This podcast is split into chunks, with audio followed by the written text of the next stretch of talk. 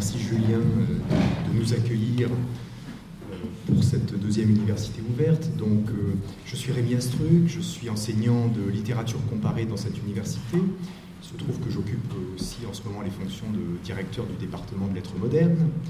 Et eh bien, euh, en tant que, comparatiste, euh, c'est-à-dire quelqu'un qui fait des liens entre les différentes littératures et qui fait aussi des liens entre les arts, en particulier entre la littérature et les autres arts, eh bien, euh, la question du,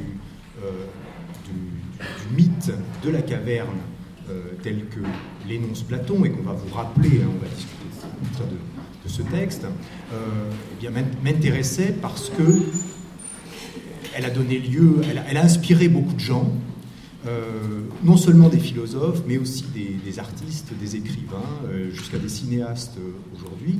Et il y avait donc une légitimité, me semblait-il, à interroger aujourd'hui la pertinence de ce, de ce petit récit, qui est à la fois donc un récit philosophique et qui est une, une drôle d'histoire, une histoire mystérieuse.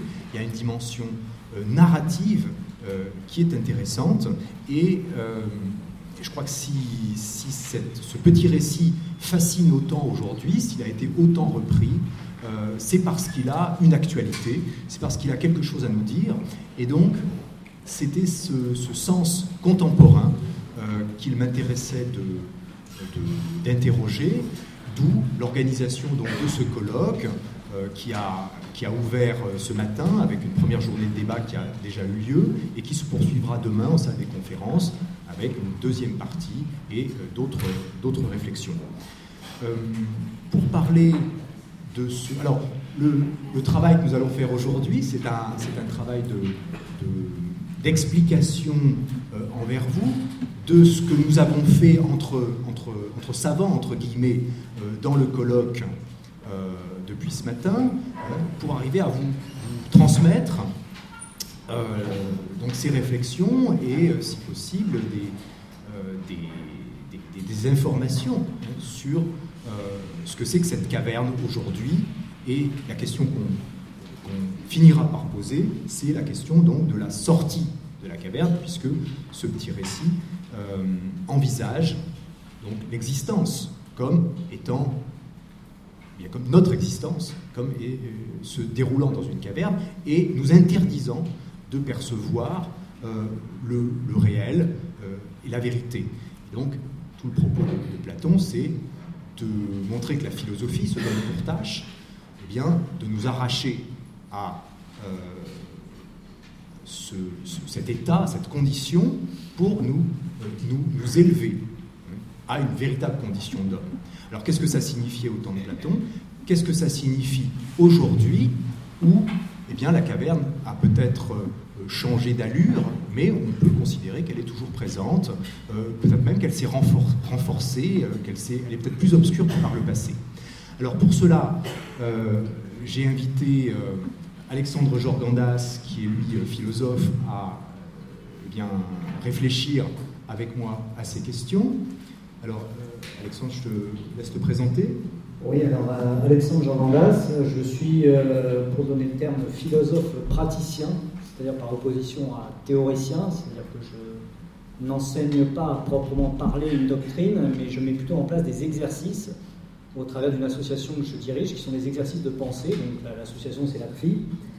Et notamment depuis, on va dire, deux ans à peu près, je, travaille avec ce support texte, l'allégorie, et je me suis rendu compte que c'était, qu'il permettait justement, qu'il faisait réfléchir et qu'il avait une résonance jusqu'à aujourd'hui, qui faisait écho encore aujourd'hui auprès des différents participants. Euh, donc, euh, ce qui m'intéressait en fait aussi, c'est retravailler, parce qu'on connaît tous l'allégorie, donc c'est un texte apparemment facile d'accès. On se dit, ah, on va parler de l'allégorie, j'ai quelque chose à dire, etc. C'est un texte qui ne fait pas peur, c'est déjà une qualité, puisque souvent les textes philosophiques font peur à un public non averti. Donc un texte qui semble a priori facile d'accès. Et on en retient quand on demande, si on fait un sondage ou quoi que ce soit, qu'est-ce que vous retenez de l'allégorie? On retient, bah oui, moi je me suis, je suis ce personnage qui a su se libérer en fait euh, du corps des prisonniers. Donc c'est un peu ce, personnage sur lequel Platon met la focale. Alors est-ce qu'on peut euh, rappeler le déroulement de ce petit récit hein? J'ai dit que c'est une... Euh, donc on, hésite entre le terme d'allégorie ou le terme de, mythe, mais en fait il s'agit d'un d'une petite histoire. Est-ce que tu peux nous la raconter rapidement? Pour qu'on ait tous en tête de quoi il s'agit Je vais essayer de reprendre. Même si, juste, juste, effectivement, c'est quelque chose dont vous avez sans doute entendu parler, puisque c'était un, élément, en quelque sorte, inévitable de tout cours de philosophie avant le bac. Hein, c'est dans les classes de terminale, souvent, qu'on a rencontré, en tout cas jusqu'à jusqu'au moment où moi je passais le bac, on apprenait cette histoire de Platon, et c'était une façon de présenter la philosophie, effectivement, dans ce, petit récit qu'il a mis en scène. Est-ce que tu peux nous rappeler ce récit?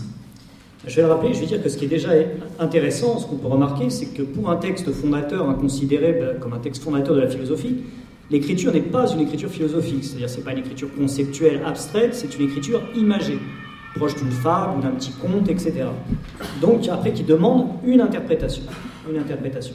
Et je vais déjà reprendre la petite histoire, la petite histoire ou historiette euh, en essayant de ne pas trop la trahir. Donc la situation de départ, en fait, qui est notre situation, c'est dit directement dans le texte, il nous ressemble, donc on est effectivement dans la situation de prisonnier qui se trouve au fin fond d'une caverne. Donc déjà, au niveau de la visualisation, ce qui est important, c'est de voir que cette caverne se creuse en profondeur. Pas elle ne s'étend pas au niveau zéro, au niveau du sol, elle descend en profondeur.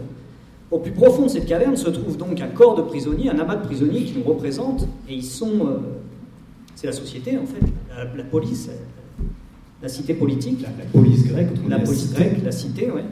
La société, on dirait aujourd'hui. Ils sont, alors un élément important, c'est qu'ils sont enchaînés depuis leur enfance, c'est-à-dire qu'ils sont dans une situation d'immobilité totale et complète. Immobilité, je dis totale et complète. Ils ne peuvent pas se mouvoir d'un pouce ni tourner la tête, etc. Ils sont enchaînés depuis l'enfance. Ils n'ont jamais eu accès au mouvement. Ils sont statiques, comme vous êtes statique en ce moment, dans une situation un peu similaire, sauf qu'eux n'ont vraiment pas le choix, même s'ils veulent de se lever ou quoi que ce soit. Ils ne savent même pas ce que lever, ce que se lever veut dire. Et depuis leur tendre enfance, c'est-à-dire depuis leur naissance, ils contemplent en fait un jeu d'ombre qui défile de manière linéaire en face d'eux et qui sont des projections qui leur viennent de derrière mais qui ne comprennent pas comme des projections, qui comprennent, ils ont raison de le faire, comme la seule réalité à laquelle ils aient accès. À laquelle ils aient accès. Des ombres, en fait, d'ustensiles qui défilent sur le mur du fond et auxquels ils associent les voix qui également leur parviennent, qu'ils prennent pour les voix des objets qu'ils voient défiler. Donc il faut là, cette fois, remonter d'un cran, c'est-à-dire commencer l'ascension euh, à l'intérieur de la caverne et arriver au niveau de ce que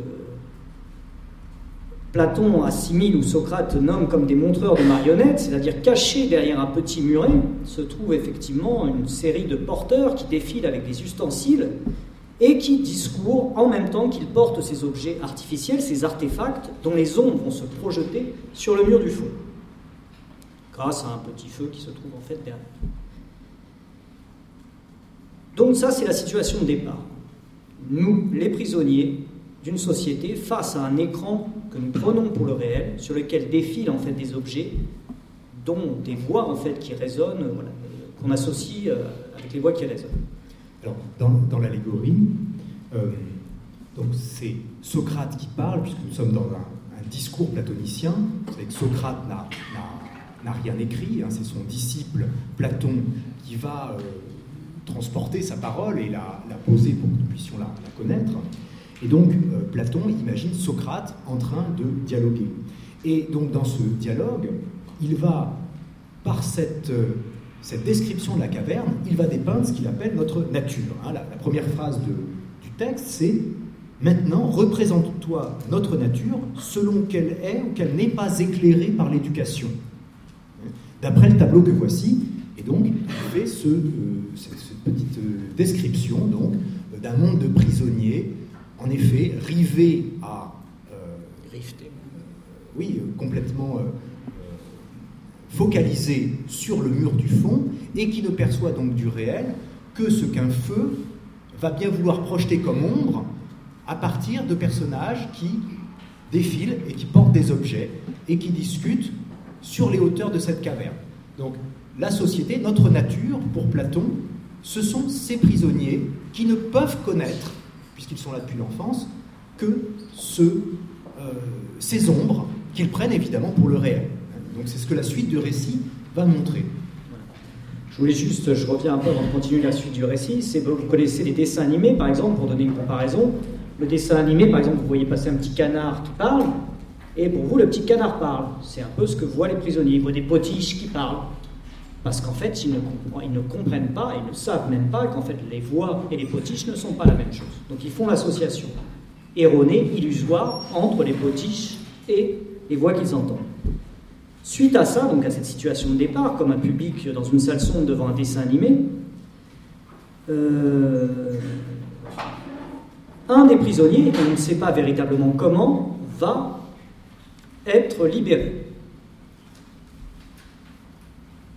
On ne sait pas par qui, euh, voire même, euh, non, on ne sait pas dans quelles conditions effectivement, mais il va être libéré. Il va être libéré, ce prisonnier, et on va l'amener jusque progressivement jusqu'à la sortie de la caverne.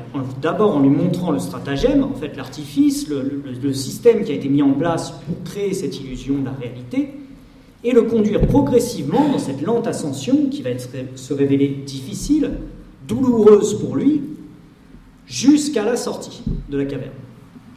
Alors il découvre effectivement euh, dans son ascension euh, le petit feu qui lui montre le dispositif et qui lui fait comprendre que eh bien, ce qu'il prenait pour la réalité n'était en fait que la projection des ombres de ce qui passait devant ce feu.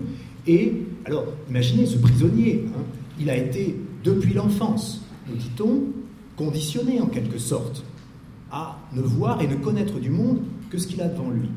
Et donc, le, le simple fait de se lever, de marcher, de gravir la pente qui va le conduire vers la sortie de la caverne est évidemment quelque chose de douloureux en soi, physiquement. Ajouté à quoi euh, Eh bien, il va quitter, son regard va quitter ce à quoi ses yeux étaient habitués, à savoir les ombres du noir et blanc, en quelque sorte, sur, sur l'écran euh, du fond de la caverne, pour voir eh bien, des choses plus brillantes. En premier lieu, le feu, et puis, au fur et à mesure de l'ascension, la lumière du jour. Et évidemment, cette lumière du jour, il ne peut pas la regarder, parce que ses yeux lui font mal. Donc toute cette ascension, elle est ponctuée de douleurs que eh bien, l'apprenti philosophe va devoir euh, eh bien, supporter, surmonter, jusqu'à s'habituer à voir un petit peu mieux le monde. Et si vous avez remarqué, entre ces deux moments, en fait, le premier moment, l'état premier, l'état fondamental le plus profond, et le moment où effectivement libéré, commence son ascension, on a changé au niveau des dimensions. C'est-à-dire qu'on était dans une dimension temps au départ, c'est-à-dire qu'immobile, il n'avait pas accès à l'espace, il n'avait pas la même la notion, d'un déplacement possible dans l'espace, et là, en fait, il y avait seulement ce défilement, cette notion de défilement des, des ondes. Je ne vais pas rentrer dans le texte, mais c'est assez clair dans le texte. À partir du moment où il est libéré, on rentre effectivement dans une pensée dans l'espace, dans un mouvement. On passe effectivement d'une dimension plus temporelle à une dimension plutôt spatiale. Il va effectivement donc commencer cette ascension douloureuse. Il faut noter effectivement que c'est qu'il n'est pas volontaire, qu'il ne la fait pas volontairement et qu'il en souffre véritablement. Donc c'est pas quelque chose, voilà, c'est pas la sortie de la caverne n'est pas une sortie euh, heureuse. Alors je précise que dans le texte, cette notion de de contrainte est très fortement marquée. Par exemple, euh, Platon, enfin Socrate dans le, dialogue pose la question et si on le forçait à regarder la lumière même, ne crois-tu pas que les yeux lui feraient mal? Voyez? On est toujours dans l'idée que de lui-même, il ne le fait pas. Quelque chose, quelqu'un l'extrait de sa condition naturelle pour eh bien, l'amener dans la douleur à comprendre autre chose, comprendre le monde différemment. Donc voilà. Donc la souffrance pour sortir, sur laquelle on insiste, pour sortir de cette fameuse caverne.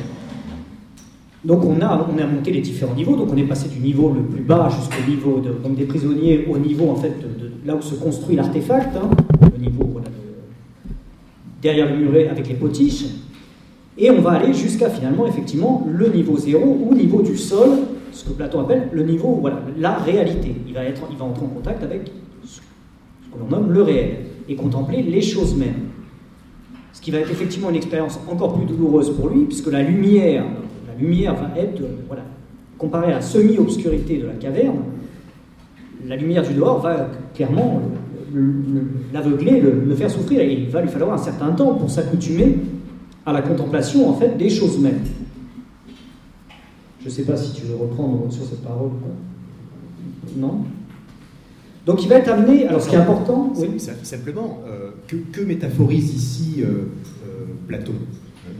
Ah bah, Ce qui est très intéressant, c'est qu'effectivement, s'il fait sortir son prisonnier, au niveau de la métaphore, si on veut expliquer comme ça directement la métaphore, c'est que s'il fait sortir son prisonnier de cette représentation de la cité, hein, du système, c'est qu'on passe effectivement d'un règne de l'illusion qui à l'époque était dominé par ce qu'on nommait la, la, sophistique et les principaux adversaires. De Platon à l'époque, les principaux adversaires politiques, et il sort effectivement, c'est-à-dire au dehors, la philosophie permet d'accéder à la vérité. Non plus justement à une vérité de communication, une vérité de système, une vérité qui arrange ceux qui tiennent le système, mais à une vérité authentique qui est en correspondance avec l'objet qu'elle nomme, en adéquation avec l'objet qu'elle nomme. C'est ce à quoi est censé nous conduire la dialectique ou la philosophie selon Platon.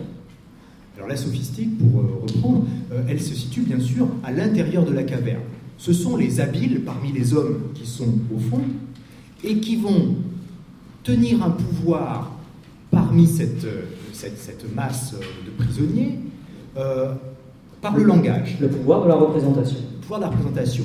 Alors dans le texte de, de, Platon, dans l'allégorie, en fait on voit que les prisonniers, eh bien, euh, ils font effectivement société et ils ont des activités euh, eh bien, de, de divertissement, de, loisirs, euh, il y a des, concours à qui reconnaîtra le plus rapidement euh, les objets qui passent, donc les ombres, euh, qui sera nommé avant les autres, le retour probable de tel objet qui passe sur la route. Donc il y a des pouvoirs et une hiérarchie sociale qui est établie dans ce monde. Hein, il y a des gens qui possèdent la parole, il y a des gens qui possèdent le don de devination, qui, ceux qui prédisent ce qui va arriver. Et donc ce monde-là, à l'intérieur de la caverne est évidemment en opposition avec ce que va découvrir l'apprenti philosophe qui, par l'éducation, va lui apercevoir une autre forme de pouvoir, qui est celui de la vérité. C'est-à-dire que lui, il va non pas discuter, non pas se faire connaître comme plus savant par donc les, ses, dons d'observation ou de divination, de divination, pardon, mais il accède à quelque chose de tout autre, évidemment qui est la contemplation de la vérité des choses. Vérité qui est complètement absente des relations qui existent entre les hommes qui restent au fond. Je ne me trompe pas.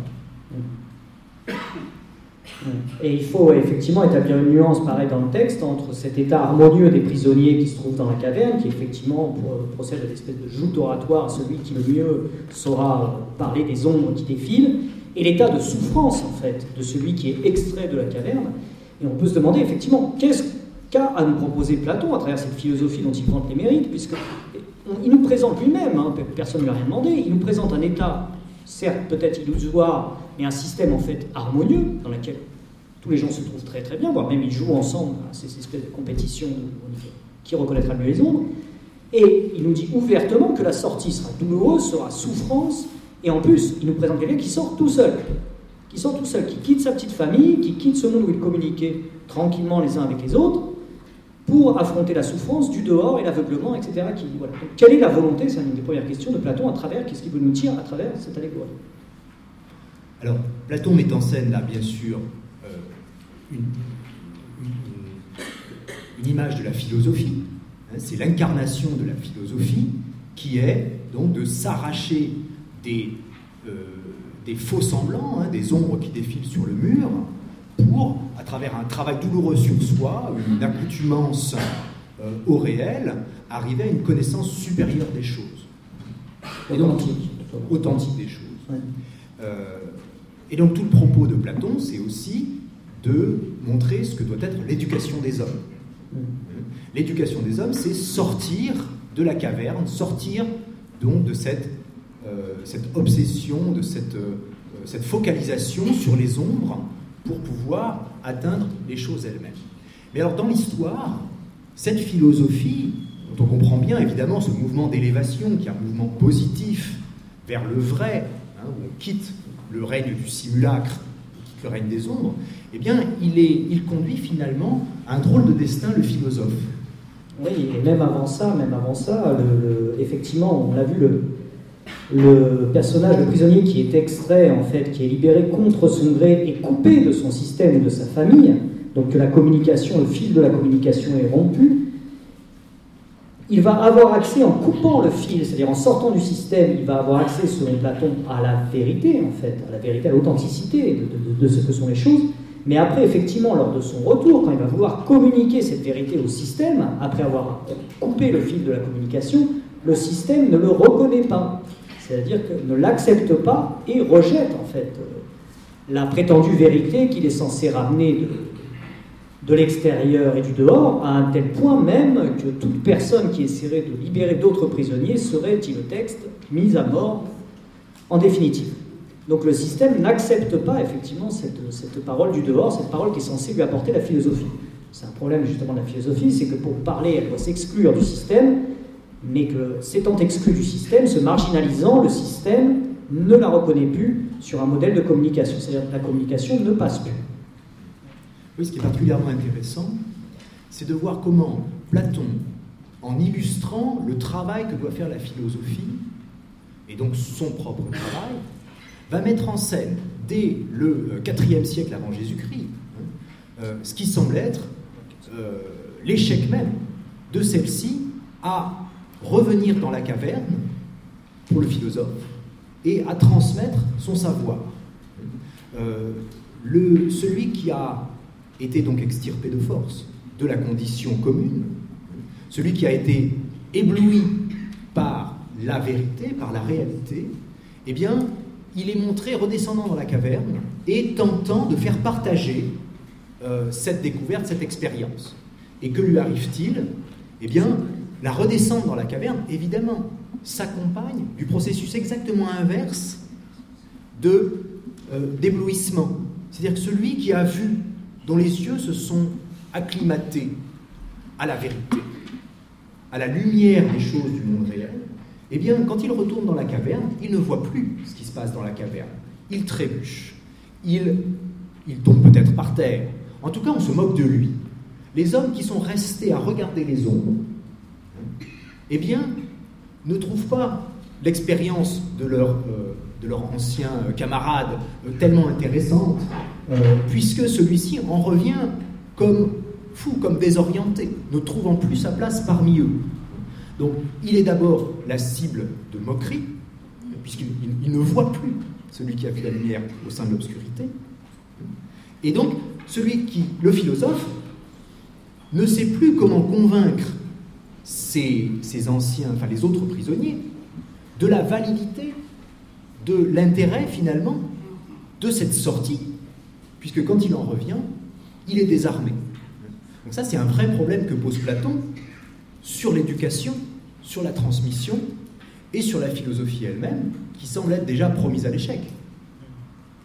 Et oui, c'est une question qu'on pourra peut-être retrouver plus tard, c'est quel intérêt y a-t-il Pourquoi vouloir démontrer Pourquoi, argumenter pour une sortie du système si elle est vouée à l'échec, si elle est souffrance voilà. Que nous apporte cette prétendue vérité, à part nous, nous laisser seuls sur le bas-côté de la route et nous faire souffrir dans, dans, notre, dans notre groupe Alors, euh, un des aspects aussi euh, liés à cette question de, de, la vie dans la caverne et de la difficulté à s'en extraire pour vivre mieux. Euh, c'est c'est une question euh, vertigineuse qui est quelle est la capacité de l'homme de connaître, tout simplement, euh, enfin d'accès à la. Quelle capacité a-t-il d'accéder à la connaissance en général Donc, quand le texte dit il nous ressemble, c'est une façon de dire ne sommes-nous pas nous-mêmes enfermés dans des cavernes qui nous empêchent d'accéder à la véritable vie?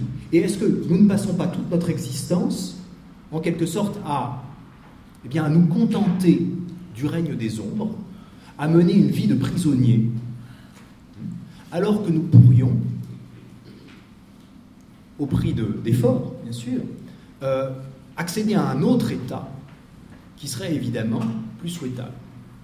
Donc la question de, l'actualisation de, cette pensée, c'est là où je pense qu'il faut revenir maintenant, euh, c'est aussi d'abord une question, politique. Euh, sommes-nous maintenus dans un état d'ignorance par des puissances occultes Par des puissances qui nous veulent du mal, occultes ou non d'ailleurs C'est tout ça que dit Platon. Est-ce que eh bien, des, puissances qui nous veulent du mal nous maintiennent volontairement dans un état d'ignorance depuis notre naissance. Est-ce que nous sommes manipulés en quelque sorte? Et là, c'est là la, question politique.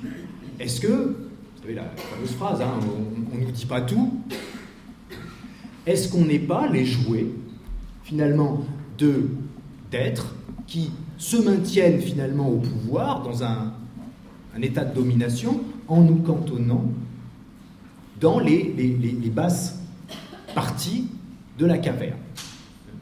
Alors, c'est bien sûr une question politique. Sommes-nous manipulés par ceux qui nous gouvernent hein, qui ont, ont-ils intérêt à nous maintenir dans un état d'ignorance?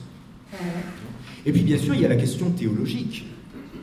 Est-ce que la vérité à laquelle nous accédons, cette vérité des ombres, euh, est-ce que ce n'est pas des, puissances, je disais, occultes, euh, euh, qui nous maintiendraient volontairement, là aussi dans l'ignorance, en nous faisant prendre pour argent comptant ce qu'elles veulent Et c'est quelque chose, c'est un, motif qui a été repris beaucoup, par exemple dans la, science-fiction, parce que euh, c'est un, motif qui, évidemment, interroge le sens de notre existence d'être humain. Et par exemple, dans le film Matrix, dans la, série de films Matrix, l'idée qui est celle directement inspirée de la caverne de Platon, c'est que, eh bien, des êtres, euh, alors cette fois-ci, ce sont des, aliens, hein, ce sont des, des, extraterrestres qui manipulent. L'ordinateur Ah, la matrice, oui, donc quelque chose qui s'appelle la matrice. Euh, nous manipulerait et nous maintiendrait dans un état végétatif que nous prenons pour le réel. et que, dont il faudrait sortir, l'histoire de Matrix, c'est donc voilà, un personnage a le soupçon qu'il y a quelque chose d'autre et il va essayer d'atteindre la matrice pour euh, sortir de l'état donc de euh, nous serions dans une espèce de couveuse en fait c'est ça que dit euh, c'est ça que suggère Platon dans lequel on nous maintiendrait pour sucer notre sang, hein, comme, dans, comme Matrix le représente. Donc il y a une portée extrêmement puissante, si vous voulez, l'allégorie de Platon, derrière sa mise en scène de la philosophie, derrière sa théorie de la connaissance, qui est une accession à la vérité des idées en dehors, il y a aussi tout un questionnement sur le sens de notre vie, et donc sur le sens aussi de ce que nous souhaitons faire par rapport à notre environnement. Et là, c'est une question effectivement tout à fait actuelle. Si nous sommes dans une caverne, maintenue par des forces, quelles qu'elles soient, choisissons-nous euh, eh bien d'accepter cet état, peut-être en tentant de l'améliorer d'une manière ou d'une autre, euh, en rendant le séjour un peu plus confortable Ou souhaitons-nous accéder à la connaissance, rompre avec cet état d'illusion, au prix de souffrance peut-être, mais pour accéder à un, bien supérieur, à une vérité supérieure. Donc c'est un peu comme ça que s'actualise finalement cette pensée. Pour reprendre, effectivement, il y a une dimension, parler de cette fameuse théorie du complot qu'on sollicite. Euh, j'aime pas beaucoup cette théorie du complot parce qu'elle est déjà, je ne sais pas ce qu'on peut en dire, parce qu'on ne connaît jamais ceux qui complotent, j'ai l'impression, ces fameux personnages de l'ombre. Comme dans la caverne, hein, on ne sait pas qui ils sont, ils sont cachés par le muret, on en parle, mais bon, qui sont-ils véritablement Ils ne sont pas nommés. Nous sommes les prisonniers, certes, mais qui sont les autres qui naviguent librement dans notre dos Ces fameux personnages du complot. Mais il est vrai qu'effectivement, euh, ce texte qui a une finalité politique, parce qu'on peut dire qu'il c'est un texte qu'on n'a pas dit au départ, dans un texte plus général qui est la République, hein, donc euh, quoi, sa traduction latine, euh, donc il y a un texte à visée politique. Hein, et Platon est aussi présente la cité idéale. Ouais, ouais, voilà, qui est en recherche de gouvernement, et le gouvernement idéal étant le gouvernement des philosophes selon Platon. Platon avait une volonté, une destination politique. Il se heurte à l'époque, effectivement, à la présence des sophistes. Ces sophistes qui, qui, qui, font accourir les foules, qui viennent les écouter, etc., qui forment les communicants de l'époque, etc. Bref, il y a effectivement une victimisation de départ dans l'allégorie. Déjà, il y a une situation infantilisante au départ de l'allégorie, il dit, selon qu'elle n'est pas encore éclairée par l'éducation. Voilà, ces hommes, ces prisonniers ne sont pas encore éduqués. Il parle effectivement d'une d'ustensiles, de, de, personnages qui font circuler ces ustensiles, les, qui manipulent les ustensiles, il en parle comme de montreurs de marionnettes, quasiment un jeu d'enfant. On est un spectacle presque d'enfant. On a une société, effectivement, de départ, la société des prisonniers, qui est une société, pour Platon, voilà, presque une société d'innocentes victimes qui subit voilà, la pression d'un système qui les manipule. Euh, donc oui, oui, oui, sur euh, effectivement cette espèce de théorie du complot. Maintenant, la question que je pose, c'est qu'est-ce qu'ils ont, ces prisonniers? Est-ce qu'effectivement c'est pour leur mal ou est-ce que c'est pour leur bien? Est-ce qu'effectivement le système veut leur faire du mal ou au contraire les empêcher de sortir parce que dehors, où il n'y a rien à voir, ou parce que dehors, ils ne peuvent tout simplement pas vivre? Parce que l'homme vit fondamentalement dans une caverne, c'est-à-dire dans un espace clos dans lequel il produit ses représentations, son système de représentation, qui lui permet de communiquer et de vivre ensemble. C'est que l'homme, effectivement, dans le monde extérieur, dans une pure extériorité, qui vit à l'extérieur? À part ceux qui n'ont pas le choix. Donc je, je, propose la question, voilà, une manipulation pour le bien ou une manipulation pour le mal? Oui, il y, a deux fins à cette histoire et qui nous, euh, qui évidemment nous conduisent à nous interroger euh, sur, ce qu'on veut finalement.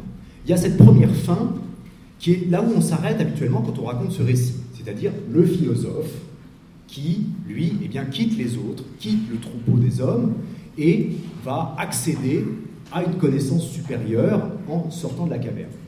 Et puis, il y a quand même donc cette deuxième fin qui constitue le retour. Parce que cette sortie individuelle, on peut y trouver des équivalents. Qu'est-ce que ça peut être? Effectivement, individuellement, nous pouvons nous échapper peut-être euh, de la réalité relativement sinistre de ce qui nous est proposé, et c'est peut-être ce que font des individus euh, finalement relativement euh, nombreux, notamment les artistes, hein, ou les philosophes, effectivement, peut-être les scientifiques, qui, dans leurs recherches, vont quitter ce monde pour faire une espèce d'ascension, ce monde souterrain, pour une espèce d'ascension qui va les éclairer individuellement. Donc ça, c'est peut-être une, sortie possible euh, pour un certain nombre de prisonniers. Mais la deuxième fin, c'est donc comment penser l'émancipation collective. Euh, le retour du philosophe, il est peut-être rendu nécessaire par la mission euh, de celui-ci, propager la vérité, éliminer les erreurs, montrer, montrer ce qu'est le monde à des personnes qui ne soupçonnent pas qu'on peut penser autrement. Euh, mais c'est aussi signaler que l'émancipation ne peut être, ne peut être que collective. C'est-à-dire qu'elle n'a un sens que si ce n'est pas un artiste qui, par son, son, son, travail, va, va, échapper aux conditions d'incarcération, ce n'est pas parce qu'un scientifique va, par sa recherche fondamentale, euh, découvrir euh, des vérités qui le, qui le, qui le rempliront de, de, jouissance. Hein. Euh, l'idée, c'est qu'effectivement, le philosophe, il doit, il doit transmettre le projet d'une sortie collective de la caverne. Et c'est là qu'il se heurte à, finalement, une réalité peut-être plus dure que celle qu'il rencontre en dehors de la caverne, qui est la nature humaine. Alors, sommes-nous aujourd'hui, avec tous les dispositifs qui ont tendance à nous, nous enfermer et qui sont sans, sans doute devenus beaucoup plus forts que par le passé, certes, nous avons des connaissances, nous avons des moyens de communication, mais ces moyens de communication nous isolent, bien sûr, de plus en plus les uns des autres, euh, rivés que nous sommes à nos écrans télévision, à nos portables, euh, au cinéma, aux films de cinéma, qui nous empêchent dans une certaine mesure de penser. Alors, euh, les dispositifs techniques, c'est aussi ça dit Platon.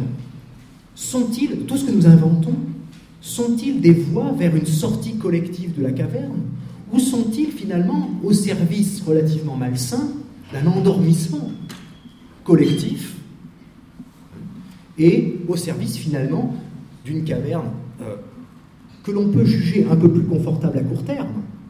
Oui, je m'ennuie moins parce que j'ai mon ordinateur, je peux regarder des films dessus. Oui, je m'ennuie moins parce que dans ma solitude, je peux quand même téléphoner euh, à quelqu'un qui n'est pas là.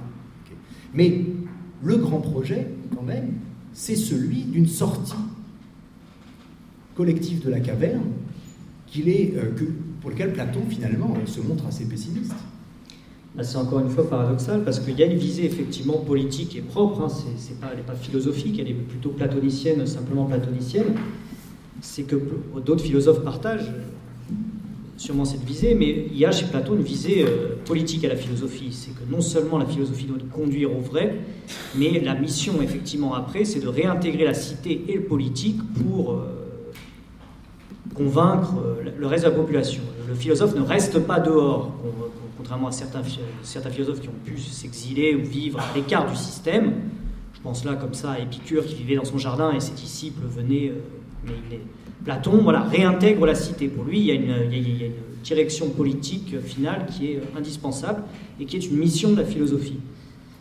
Maintenant, effectivement, au niveau de la ressemblance qui existe entre cette caverne, cette première caverne, on va dire, cette première représentation, et aujourd'hui, il y a cette notion d'enfermement qu'on retrouve, et cette notion qui est intéressante aussi, c'est que nous vivons à l'intérieur, effectivement, comme ça, de pièces closes, et nous y sommes heureux, bien chauffés, surtout en hiver, mais euh, on a cette espèce de manie hein, qu'on retrouve, c'est cette manie de l'écran. Alors on en a un ici, on en a un là. Mais voilà, qu'est-ce que nous sommes dans une caverne nous, Oui, nous, sommes dans une caverne, de toute façon. Elle est un peu, un peu plus, comme on pourrait dire, euh, sophistiquée. Mais ça, cela reste une caverne. Euh, quelle définition je pourrais donner là de la caverne C'est-à-dire oui, un lieu de transition, un lieu dans lequel l'homme se réfugie pour construire son humanité. Et qu'est-ce qu'on fait euh, dans ces intérieurs, là, ce qui ressent aussi dans, cette manie des écrans dont je parlais, qu'est-ce que vous faites sur vos murs? Vous mettez des tableaux. Mettez des tableaux, alors avant même de mettre des, écrans, vous mettez des tableaux. Des, tableaux, alors tout en couleur, qui représentent des paysages lointains, comme ça, idylliques, etc. Et pourquoi ne pas y aller? Pourquoi ne pas aller là-bas Pourquoi mettre sur vos murs Parce que la, la réalité, c'est que vous êtes dans des murs. Alors, où vous y êtes bien Et pourquoi dans ce cas-là mettre des tableaux Où vous y êtes mal bah, rentrez, rejoignez le tableau. C'est un peu ce paradoxe dans lequel on est pris avec cette allégorie. C'est que l'homme vit agréablement dans son système et ne cesse de fantasmer aussi une sortie au dehors. Une sortie au dehors, tous ces écrans sont là pour nous le dire. Donc il y a effectivement, on retrouve avec notre situation contemporaine et peut-être même augmentée, la notion d'enfermement fondamental hein, du système collectif de la société, de l'homme, de son humanité qu'il crée, et aussi ces écrans, et on a le, double sens d'écran, c'est ce qui protège, mais aussi ce qui cache, ce qui fait écran, ce qui nous cache le réel. Et on, ces écrans, on ne cesse de les accumuler. On est dans une société de l'écran, je pense que personne ici ne voudra le nier. Les écrans, voilà, on a nos téléphones, on a nos ordinateurs, et voilà, on se projette à l'intérieur. Et mieux encore que dans l'allégorie platonicienne, nos écrans, aujourd'hui, on entre en interaction avec eux. Donc l'illusion d'intégrer une réalité en fait supérieure, parce que beaucoup plus euh, fantasmatique, euh, enrobée, euh, et puis surtout beaucoup plus rassurante, où il n'y a pas justement les perturbations les parasites du dehors qui, pourraient surgir. On s'y projette de plus en plus. Donc on est presque aujourd'hui dans une caverne, voilà, dans une hyper-caverne, on pourrait dire. Et alors il y, a, un, élément aussi propre à, notre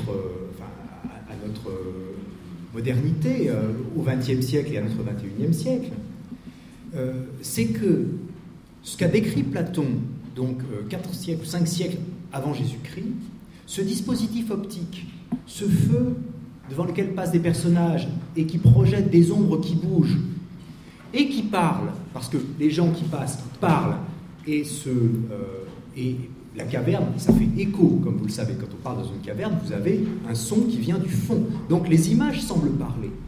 Ce dispositif qu'avait imaginé Platon pour inventer finalement la nécessité de la philosophie, il a été, de façon complètement stupéfiante, redécouvert en quelque sorte par le cinéma. Le cinéma, c'est effectivement une caverne obscure dans laquelle les, spectateurs sont rivés à un écran, ne communiquant pas entre eux, fascinés par ce qu'ils voient euh, sur le mur.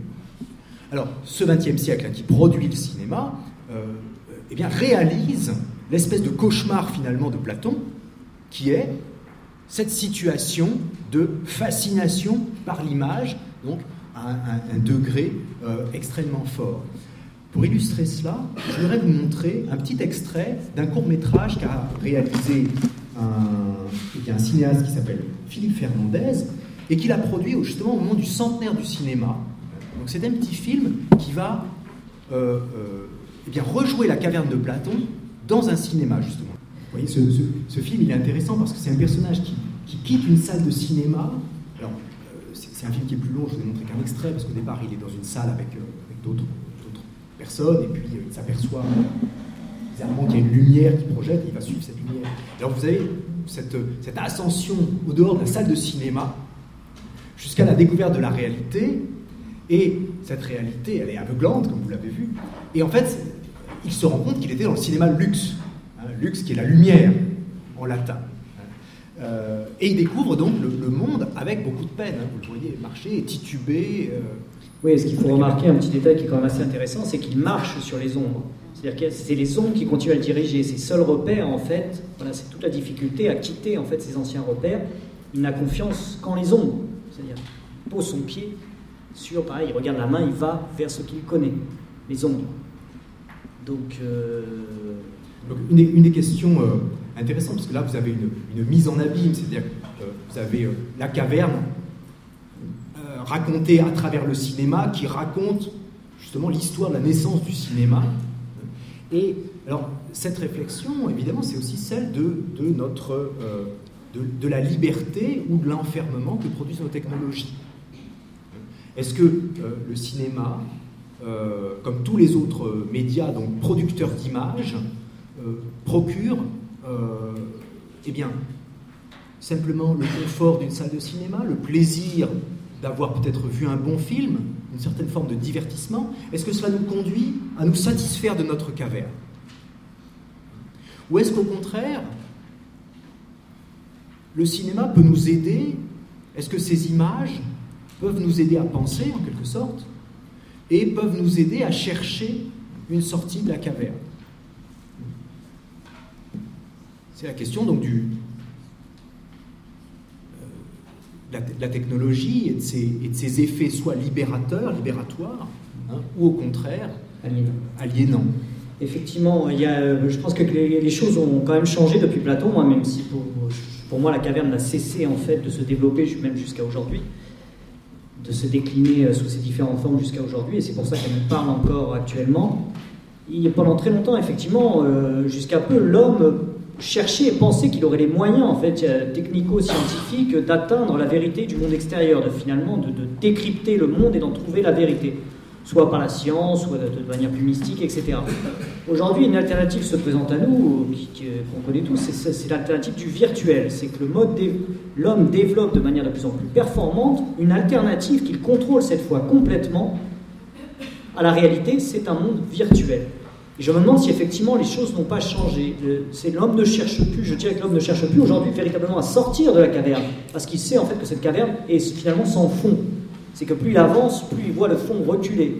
Alors plutôt effectivement que chercher à sortir de la caverne, il s'est dit améliorons la qualité des écrans. Jusqu'à créer effectivement une réalité virtuelle qui nous donnera une illusion parfaite d'une réalité que de toute façon nous ne réussissons pas à atteindre, mais avec cet avantage que nous la contrôlons et que nous nous y sentons bien. Que nous nous y sentons bien. Donc c'est toute l'actualité, me semble-t-il, de cette histoire de, de caverne c'est de savoir est-ce que nous voulons continuer à améliorer nos conditions d'existence à l'intérieur de celle-ci? Donc, nous sommes, sommes-nous des prisonniers suffisamment heureux? Ou est-ce que nous maintenons l'idée qu'il faudrait sortir? Donc ça, c'est la, vraie question. Euh, Il faut comprendre bien que cette question pose un gros problème à la philosophie. Hein. Parce que la philosophie s'est construite sur la sortie. Alors bien sûr, donc Platon, lui, répond à cette question en disant la vie dans la caverne, c'est une vie misérable. Et il va falloir œuvrer à cette sortie. Puis comme le rappelait Alain Badiou, euh, bien sûr, euh, le 19e siècle, toute la pensée du 19e siècle, se construit sur l'idée d'une sortie qui va prendre le nom de révolution. La sortie de la caverne, c'est eh s'émanciper des pouvoirs aliénants, ces pouvoirs qui nous maintiennent au fond de la caverne dans un état d'ignorance et qui profitent de nous en quelque sorte, la révolution, c'est l'explosion brutale de la caverne et la sortie collective et rapide de l'ensemble des hommes. Cette pensée de la révolution, eh bien aujourd'hui, elle a, disparu euh, en Occident, en tout cas, même si elle reste évidemment très vivace euh, ailleurs. Mais vous savez que des grands débats philosophiques, c'est le suivant. À quelle dose de confort pouvons-nous supporter pour ne pas penser? Ou quelle dose de malheur avons-nous besoin pour commencer effectivement à vouloir véritablement améliorer notre condition? Alors, euh, nous sommes face à ce dilemme. Les technologies, c'est comme si l'homme, finalement, renonçait, je crois, au XXIe siècle, renonçait à l'idée de sortie de la caverne. Mais est-ce bien raisonnable? Je sais, il y a quand même un petit problème qui se pose, c'est qu'effectivement, malgré tous les progrès qui sont faits pour construire cette réalité virtuelle et donc un monde sous contrôle, donc un monde, un monde dans la caverne, le réel interfère toujours. Et c'est quand même le problème, c'est le problème de l'accident, des différents accidents, c'est que la réalité continue d'interférer et pose un sérieux problème au virtuel aussi ou à la construction d'un monde sous contrôle. On voit par exemple un phénomène comme le tsunami. Voilà, ça, c'est l'intrusion brutale et brusque de la réalité. Et là, contre ça, le système, la caverne, ne peut pas grand-chose. Ce qui continue à poser quand même un problème de que faisons-nous de cette réalité qui continue, malgré tout, à faire sentir ses effets sur sur notre monde, même, même perfectionné euh, virtuellement. Puis il y a un autre problème qui est dans la, poursuite de, ce que nous venons de dire, c'est que l'idée de la révolution s'est éloignée. Et donc, eh bien, c'est plutôt la réforme de la caverne qui est l'actualité. Donc on va améliorer celle-ci, la rendre plus supportable, euh, la rendre plus confortable. Et puis il y, a un autre problème qui est ce réel qui nous rattrape, c'est que à remettre la sortie de la caverne à plus tard, à y aménager un séjour que l'on pense devant être relativement long, ne nous, euh, ne nous condamnons-nous pas à brève échéance, puisque ce réel, à travers la, contrainte écologique, qui, ou autre, en tout cas la contrainte écologique, fait que euh, repousser la sortie de la caverne à plus tard améliorer petit à petit les conditions jusqu'à ce que peut-être un jour, eh bien, ce soit le moment de commencer à sortir, est-ce que c'est pas euh, finalement euh, jouer un très mauvais tour à l'humanité, puisque il y a urgence à penser la sortie, sortie des, des crises, alors crise écologique, crise économique, etc. Or, nous ne savons plus trouver la sortie. Nous n'avons plus de porte de sortie. On le voit bien dans la situation économique où, face au problème des dérégulations financières, que faisons-nous? Nous entendons moraliser. On va moraliser le système, c'est-à-dire on reste dans la caverne. On va juste faire que ce qui était un peu trop indécent devienne acceptable. Mais nous restons dans la caverne. Or, je crois quand même que la différence, c'est quand même l'écologie, où là, on sait que à échéance relativement courte, tous nos aménagements ne nous sauveront pas du péril qui nous guette. Donc ne plus penser sortie mais penser aménagement peut se révéler un calcul extrêmement dommageable. Même dangereux, parce que là, effectivement, l'aménagement de la caverne suppose une réalité extérieure stable, un, extérieur, un extérieur du système qui est stable. Si effectivement, ce qui est le cas aujourd'hui au niveau économique, au niveau écologique, au niveau éco, on va dire, c'est une instabilité, en fait, des, éléments qui viennent perturber, qui viennent faire trembler la caverne. L'aménager, euh, voilà, penser à un aménagement, un développement interne, est-ce aujourd'hui bien, bien, bien raisonnable On va peut-être passer, euh, je ne sais pas ce que tu... Je ne sais pas où on en est, si on va passer aux questions ou pas. Comme vous voulez, en fait. Voilà, c'est, moi, moi parce que c'est. Ouais. ouais. Bien. Merci beaucoup pour cette. Je vous en prie. Ce, ce Merci. travail finalement, parce